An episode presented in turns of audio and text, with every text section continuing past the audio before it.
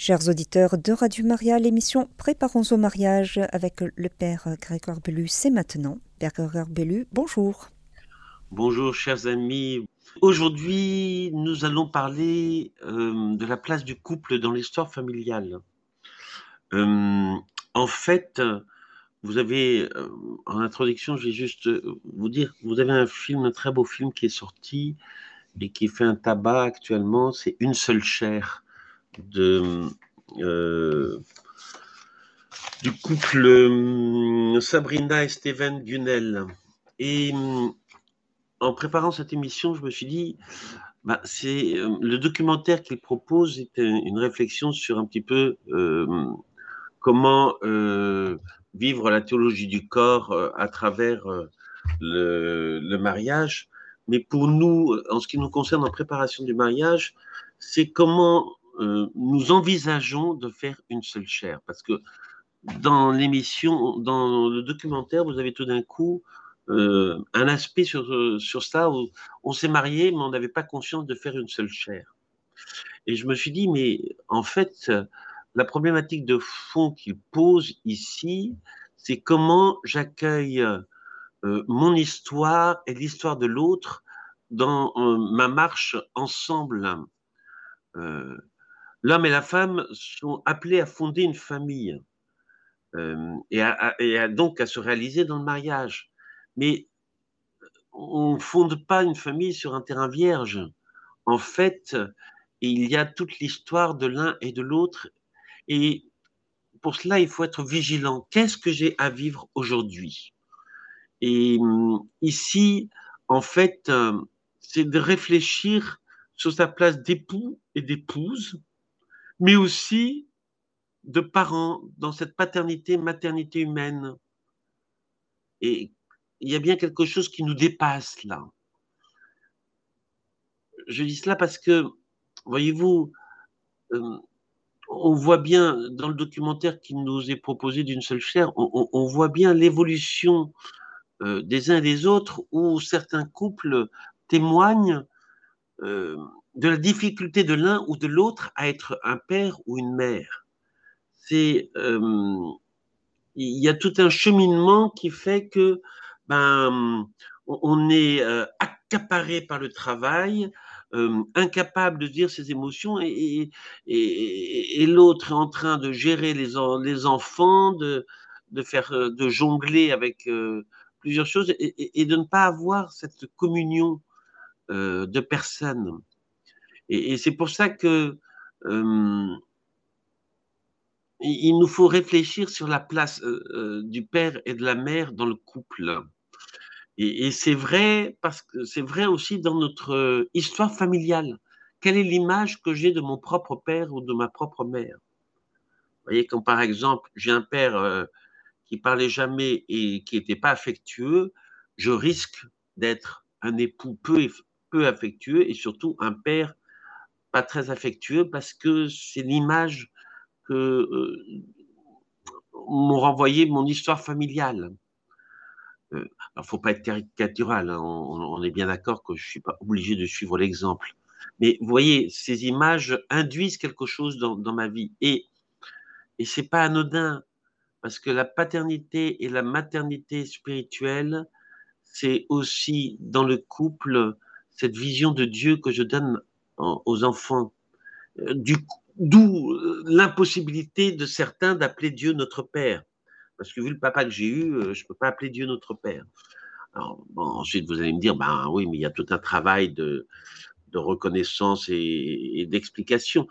Tout ça est vrai. Il, n'empêche que vous partez sur des bases qui, sont difficiles. Et c'est bien dans une progression que nous sommes euh, dans le mariage invités à être des êtres spirituels. C'est-à-dire, des êtres spirituels, c'est quoi?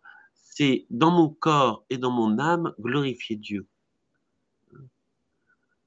Les êtres spirituels dans cette corporéité de la terre. Et donc, cette corporéité, elle, se vit dans mon histoire euh, généalogique.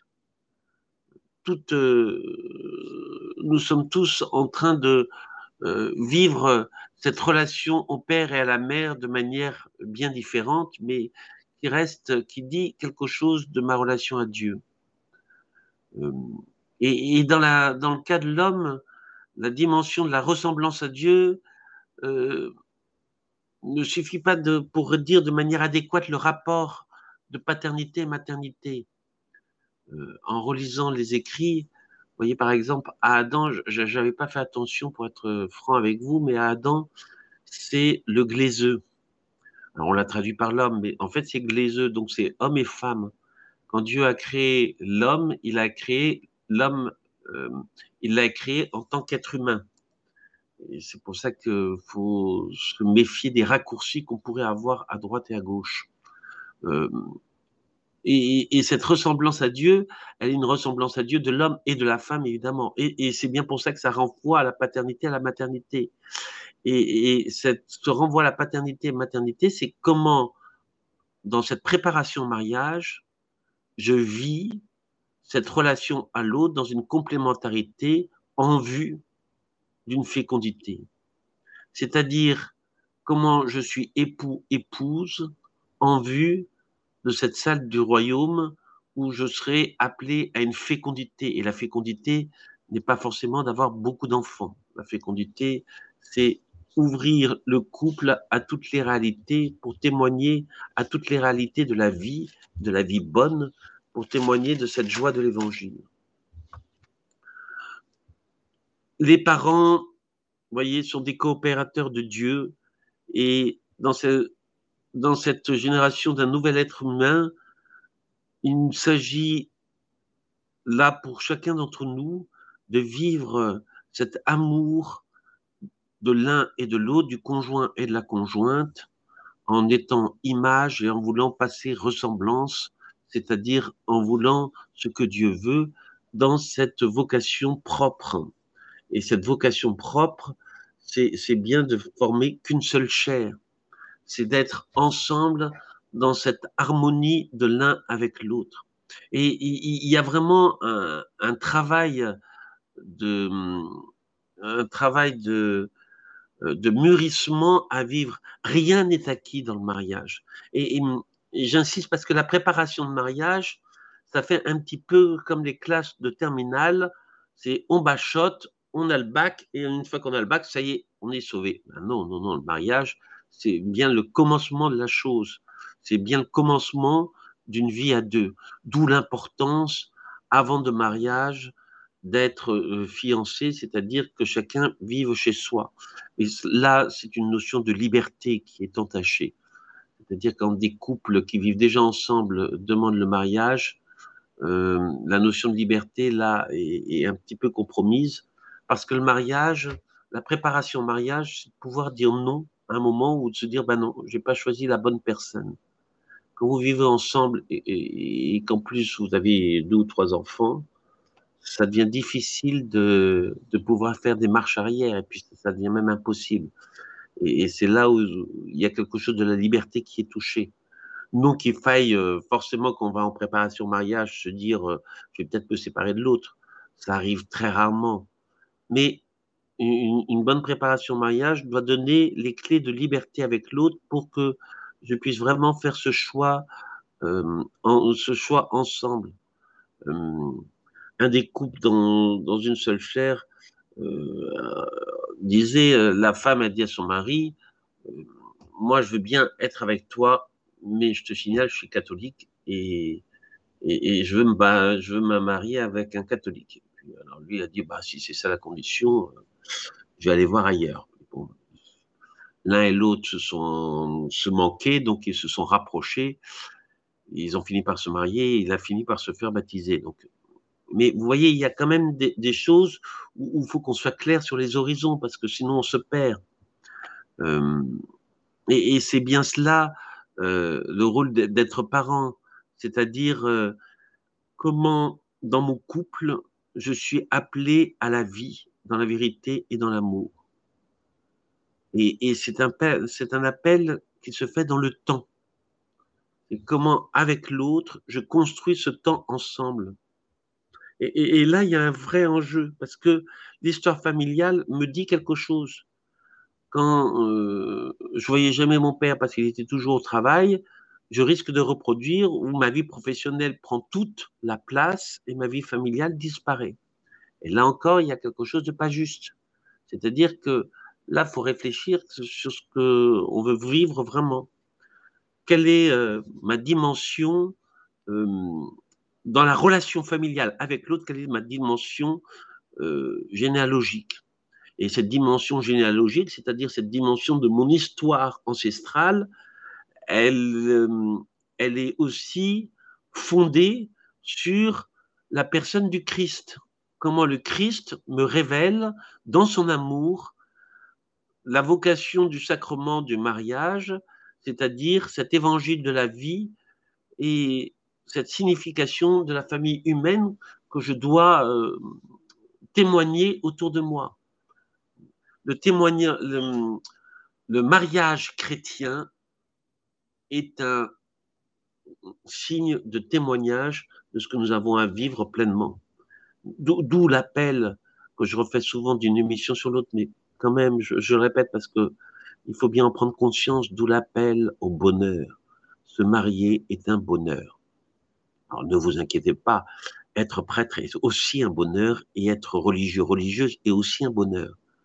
Mais dans le mariage, il nous faut sans cesse rechercher ce bonheur que nous avons à vivre à deux. Et je dis ça parce que quelquefois, c'est vrai d'ailleurs euh, pour d'autres conditions de vie, quelquefois on, s'engage et puis euh, ça part un, petit peu de travers et puis on dit bah bah j'ai signé en bas de la page donc voilà euh, j'assume ça. Non non, oui il faut être fidèle ça je je, vais pas dire le contraire mais je, ne reste pas sur un acquis je ne reste pas sur une situation euh, difficile c'est comment je peux faire évoluer comment nous pouvons faire évoluer la relation ensemble c'est, vous voyez, c'est ce que c'est la vie de l'esprit. Comment l'Esprit Saint me conduit à travers mon histoire à vivre les choses autrement. J'ai pu avoir une relation à mon père et à ma mère différente. J'ai pu avoir un visage du couple et du mariage différent. Comment moi, l'Esprit Saint m'appelle à vivre d'autres réalités. Et c'est important parce que il y en a qui disent, bon, je veux, vu ce que mes parents ont vécu, je veux pas me marier. Euh, les parents ont peut-être vécu euh, des choses pas extraordinaires, mais je suis pas obligé d'être dans la répétition.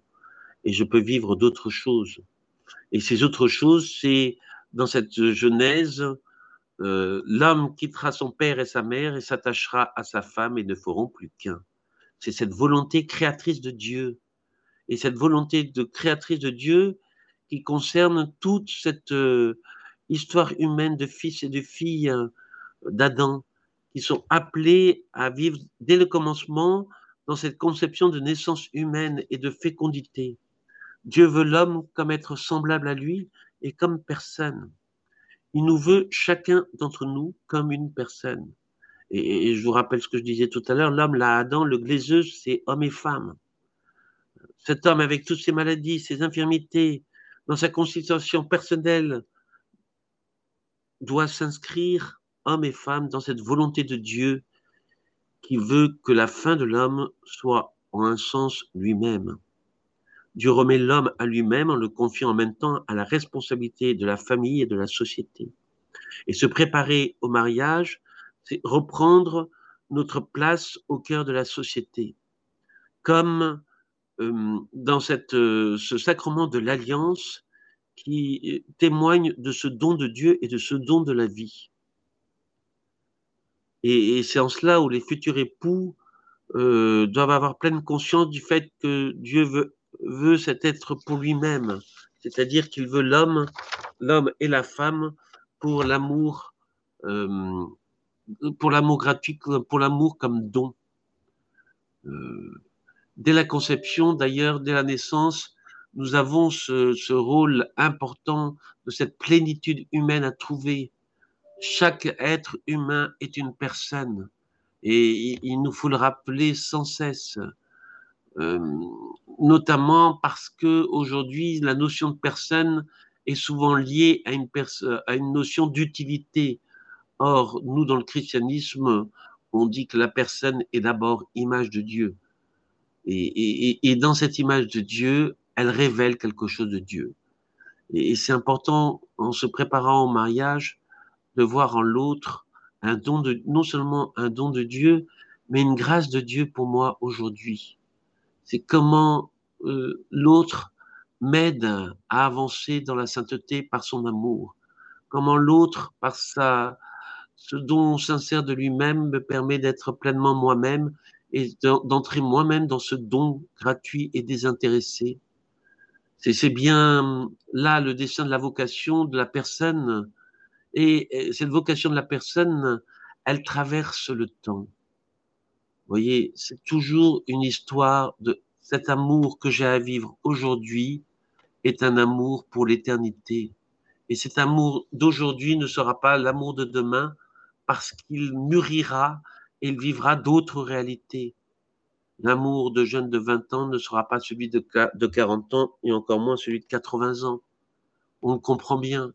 Et pourtant, plus l'âge avance et plus le couple devient amoureux et plus le couple vit cette euh, symbiose ensemble lorsqu'ils ont appris à, faire une pause chaque semaine, à, se dire les choses, à parler entre eux, à vivre ces réalités d'une rencontre euh, de vérité.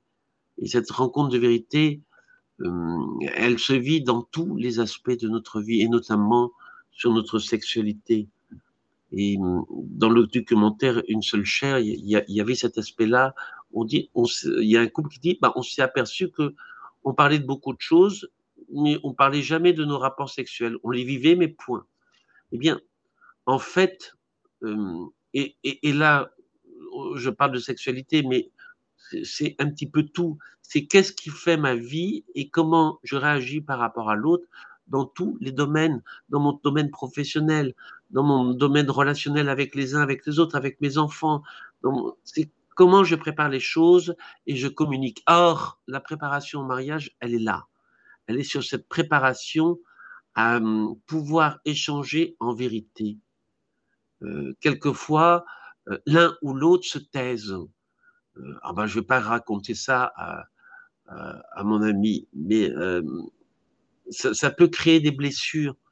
Et voyez-vous, il y a un, couple l'homme avait quelques problèmes avec la pornographie et, il l'a dit à sa femme et, ensemble ils ont cheminé pour euh, qu'ils puissent en être un petit peu libérés.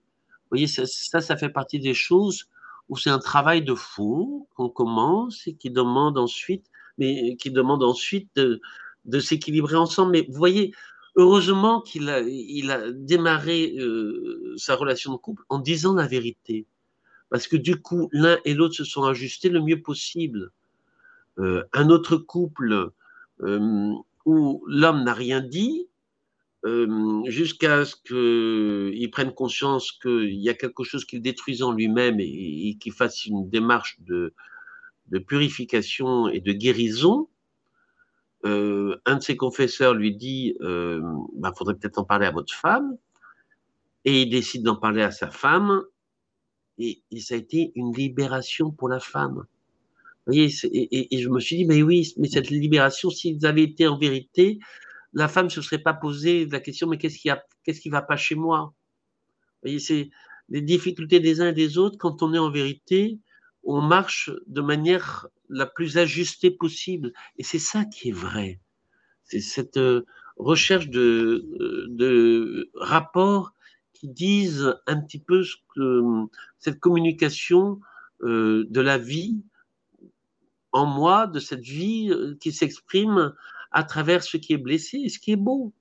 Mais c'est cette vie divine à laquelle nous sommes tous les deux appelés et qui demande à réorienter notre existence sur un rapport entre le conjoint et la conjointe, sur un rapport avec les enfants qui soit le plus juste possible et il sera le plus juste possible si je participe à cette vie trinitaire du Père, du Fils et de l'Esprit Saint cette vie trinitaire qui est l'amour du Père, qui crée, qui est cette parole du Fils, qui est dans la réalité du quotidien, qui est cet Esprit Saint qui n'est que pur don, cette joie du don, cette joie d'être à la rencontre.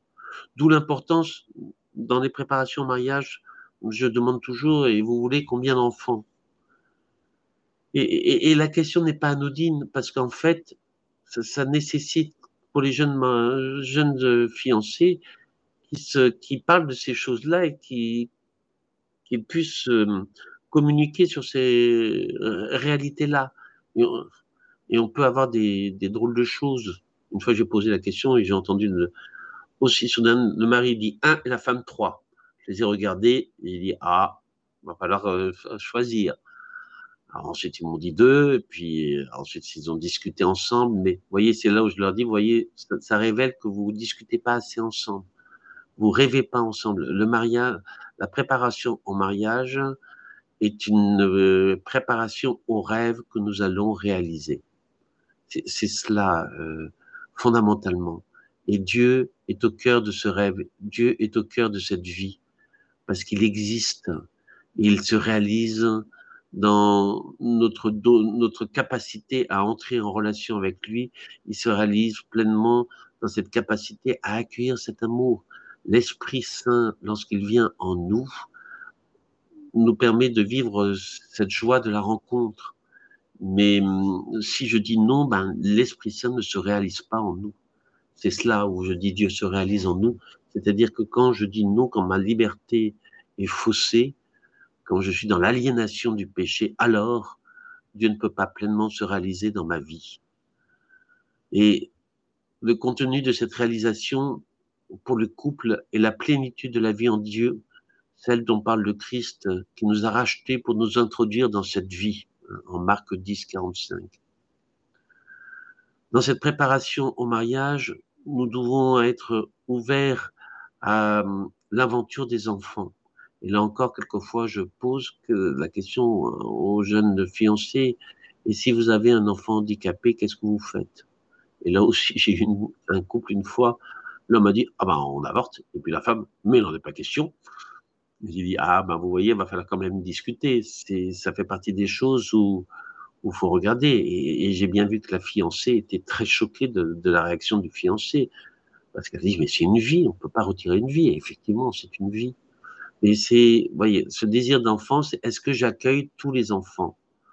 Et, et c'est des questions précieuses ce désir qui se comprend dans une certaine mesure dans la recherche d'un amour conjugal, qui se fonde dans l'amour paternel et maternel euh, de, mes propres, de ma propre famille, mais qui doit s'inscrire aussi dans la vérité de ce que je suis en tant qu'homme, en tant que femme. Euh, ce que Dieu euh, veut l'homme pour lui-même, hein, dans Godio Metspets 24.2, le fameux la fameuse phrase. Euh, pour cela, il faut que la volonté des parents soit en harmonie avec celle de Dieu. En ce sens, elle doit vouloir la nouvelle créature humaine comme le Créateur le veut pour elle-même. Et, le couple, il est, il n'est pas fait pour lui-même. Le couple, il est fait pour témoigner de cette grâce de Dieu. Mais lorsqu'il fait un enfant, il le veut pour lui-même et non pas pour sa propre propriété ou pour son utilité il le fait dans cette, il, veut cet enfant dans cette gratuité. Et ça parce que j'ai été en Normandie dans un village où on appelait l'enfant prêt. Euh, l'enfant prêt, c'était au bout du troisième enfant, vous aviez euh, une possibilité d'emprunter un peu plus. Et donc, euh, il y avait, j'étais dans un lotissement où beaucoup de familles avaient trois enfants, comme ça ils pouvaient avoir leur maison. C'est ce qu'on appelait l'enfant prêt. Aujourd'hui, vous avez l'enfant en nationalité, c'est-à-dire que je fais l'enfant en France pour avoir la nationalité française. voilà, vous voyez, l'instrumental où je fais l'enfant médicament, je fais l'enfant euh, pour euh, soigner euh, le frère ou la sœur pour des grèves de Mais en tout cas, dans le, dans le mariage et dans cette vision de vie commune, nous devons choisir d'avoir l'enfant pour lui-même. Et non, vous voyez, quand j'ai des couples qui me disent non mais on veut un ou deux enfants, c'est un petit peu des enfants captifs. Euh, c'est euh, juste que ça me dérange pas trop. Mais l'enfant, c'est pas que ça me dérange ou que ça me dérange pas trop. L'enfant est déjà un don de Dieu. Et comment je veux transmettre ce don de Dieu autour de moi? Et, et cette volonté divine, euh, elle est de, elle est cette bénédiction de Dieu dès le début de mon de ma naissance. Avant même de te former au ventre maternel, je t'ai connu, nous dit Jérémie. Avant même que tu sois sorti du sein, je t'ai consacré.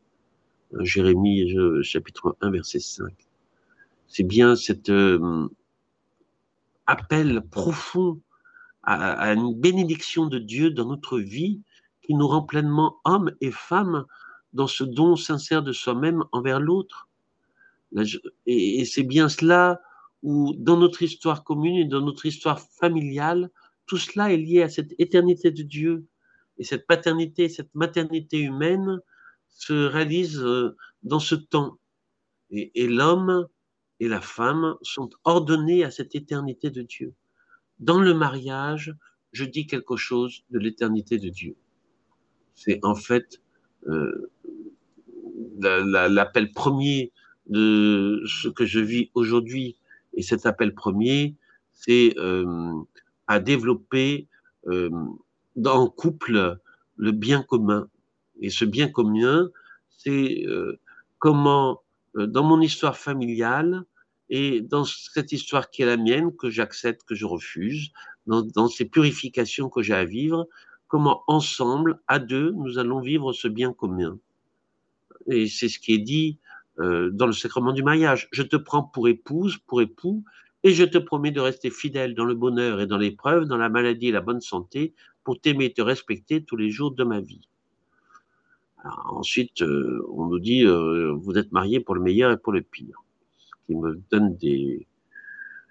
Ce qui me fait dresser les, les cheveux sur la tête, à cause de ce que j'ai dit tout à l'heure, c'est que le mariage est un appel au bonheur.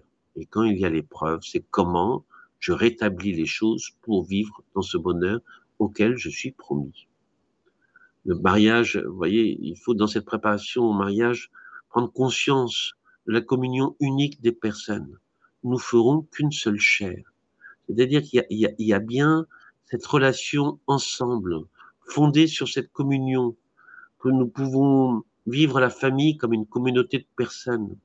Et c'est un engagement de l'un et de l'autre devant Dieu et devant l'Église. Mais pas que. Il y a aussi devant la cité ce témoignage de vie, comment je vis ma foi à travers le mariage.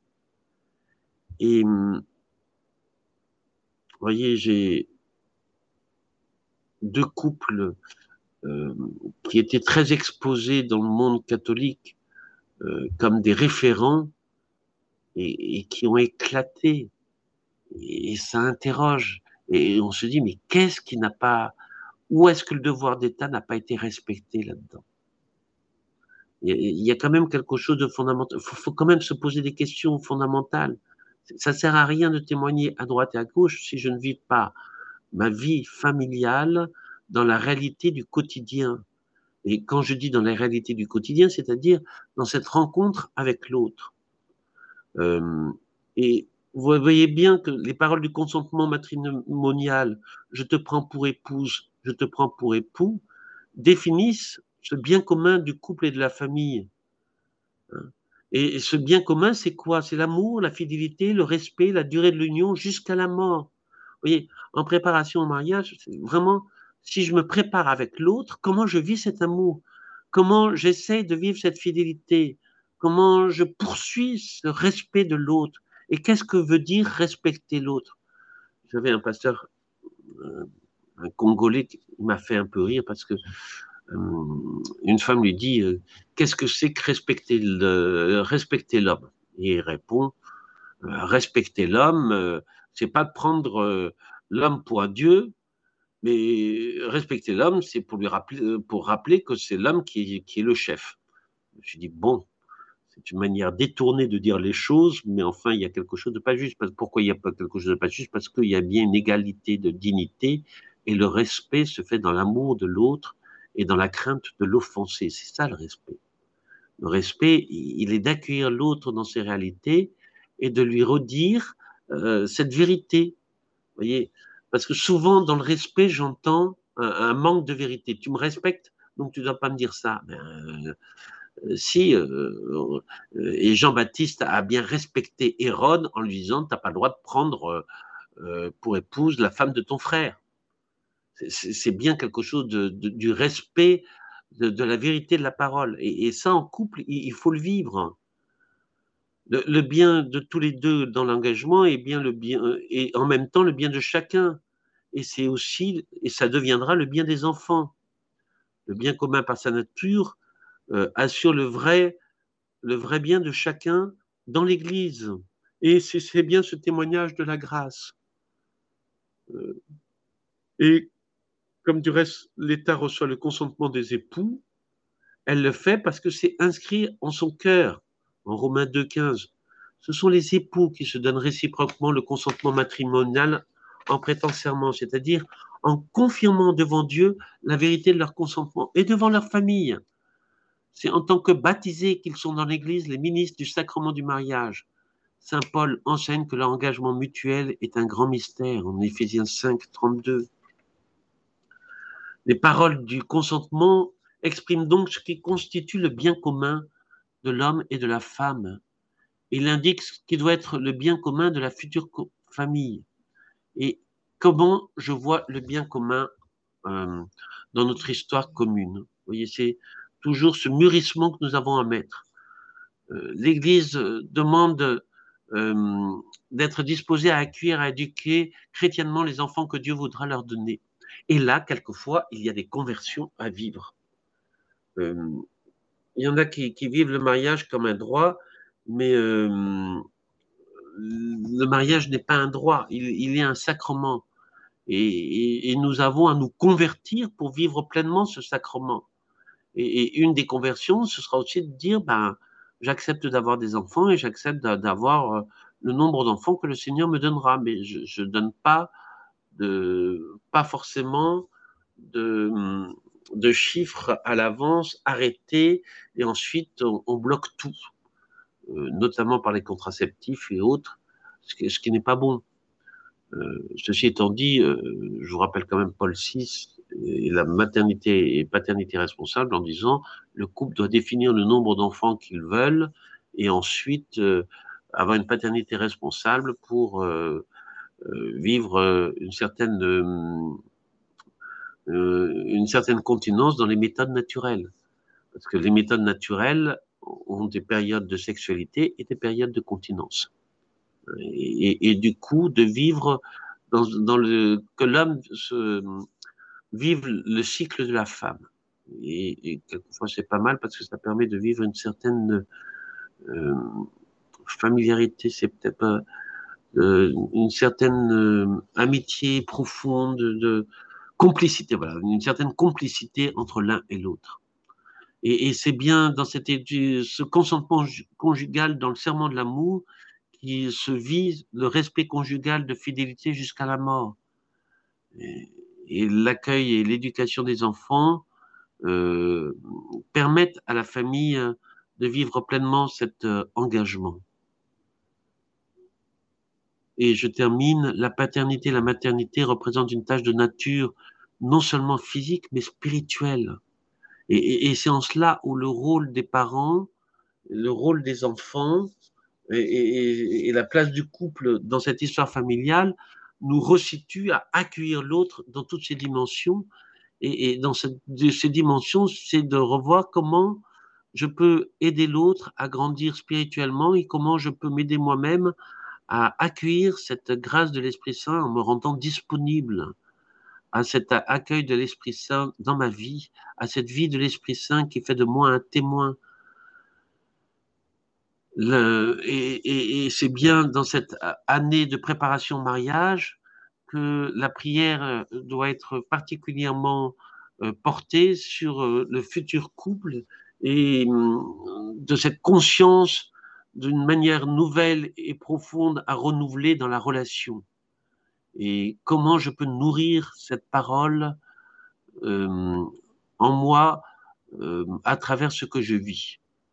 C'est bien dans cette relation d'époux-parents, euh, c'est bien dans cette communion conjugale qui devient une communion des générations, c'est bien dans l'union sacramentelle des deux, scellée par l'alliance contractée devant Dieu et qui persiste et consolide dans les successions des générations. Les parents et les grands-parents, quand ils fêtent leurs 50 ans, leurs 60 ans de mariage, sont autant d'exemples pour donner envie de continuer. Et c'est bien cela qu'il faut rayonner autour de nous dans cette joie de l'engagement ensemble. Et je termine la prière et action de grâce, louange à Dieu, demande de pardon, supplication et invocation. Sous chacune de ces formes, la prière des futurs mariés a beaucoup à dire à Dieu. Elle a également beaucoup à dire aux hommes et à commencer par la communion réciproque des personnes qu'unissent des liens de famille. Chers auditeurs de Radio Maria, vous écoutez l'émission Préparons au mariage avec le Père Grégoire Bellu. Notre thème d'aujourd'hui, la place du couple dans l'histoire familiale. Père Grégoire nous avons reçu une question par SMS. Euh, Il s'agit de Monique qui demande si ce n'est pas Dieu qui décide de la rencontre des futurs époux. Euh, Dieu n'y est pas étranger, on, est tous d'accord là-dessus, mais euh, nous sommes responsables c'est une vraie question parce qu'en fait, vous voyez, aujourd'hui, les jeunes, par exemple, quand ils sont devant les écrans et qu'ils sont incapables d'aller à la rencontre des autres, s'ils ne rencontrent pas d'époux, c'est pas de la faute de Dieu. D'épouse, c'est pas de la faute de Dieu, c'est parce que juste ils se rendent pas disponibles à la rencontre. Alors oui, Dieu, et on peut prier d'ailleurs pour que le Seigneur nous donne euh, l'époux ou l'épouse qu'il faut, et en même temps, il nous faut euh, euh, rechercher quels sont euh, nos moyens à nous pour nous rendre disponibles à la rencontre. C'est pour ça que je, dis que la question posée est une vraie question parce qu'aujourd'hui, euh, où nous sommes accaparés par des choses qui n'ont qui n'ont pas lieu d'être, il y a peut-être un témoignage à vivre là-dessus.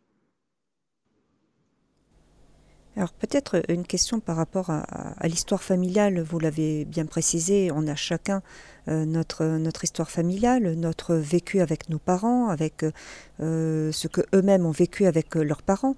Il y a, un héritage pour, pour chacun de nous.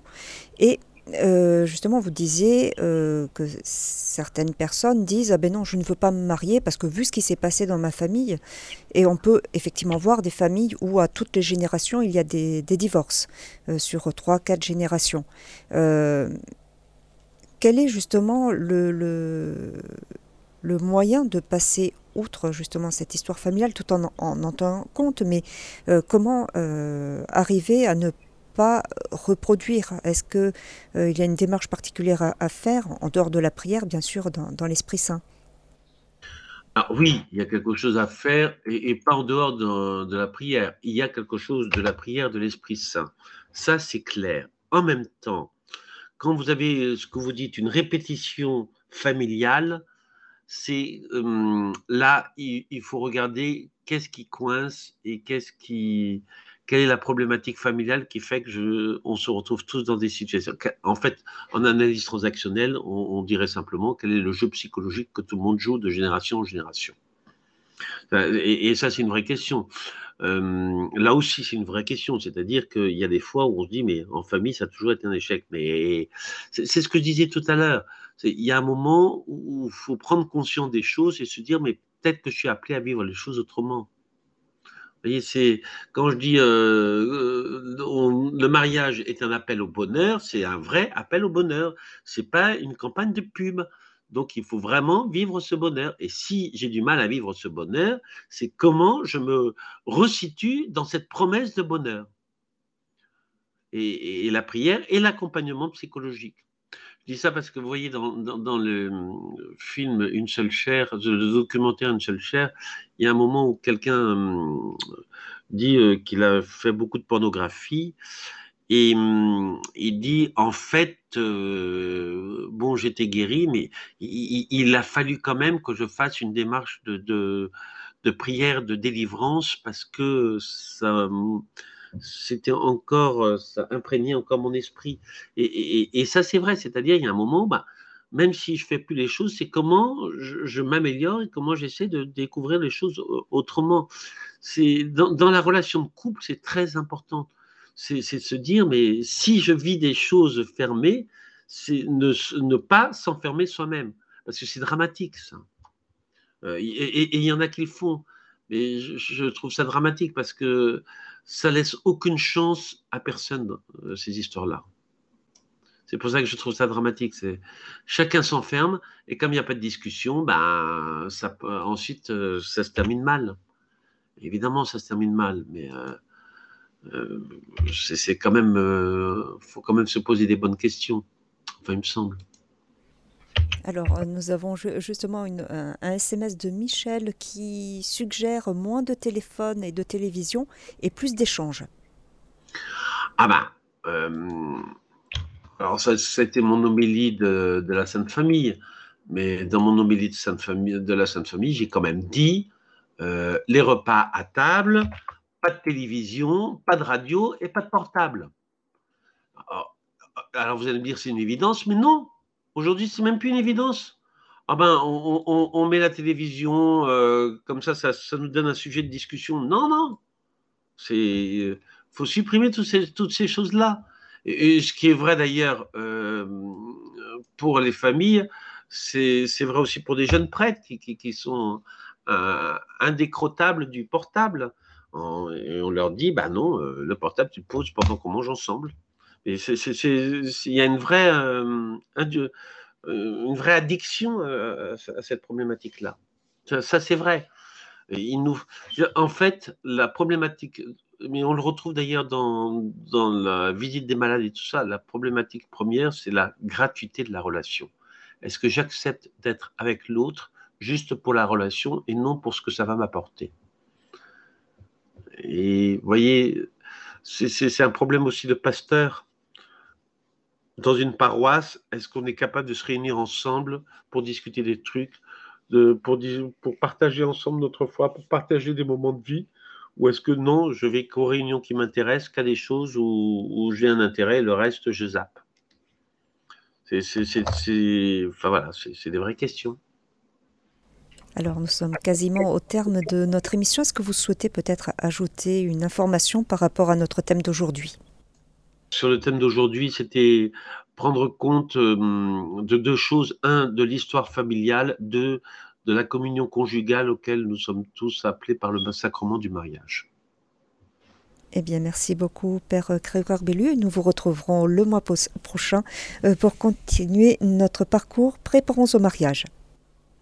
Eh bien, merci. Bonne journée à tous. Chers auditeurs de Radio Maria, c'était l'émission Préparons au mariage avec le Père Grégoire Bellu. Notre thème d'aujourd'hui, la place du couple dans l'histoire familiale. Et vous pourrez réécouter cette émission en podcast sur notre site internet www.radiomaria.fr.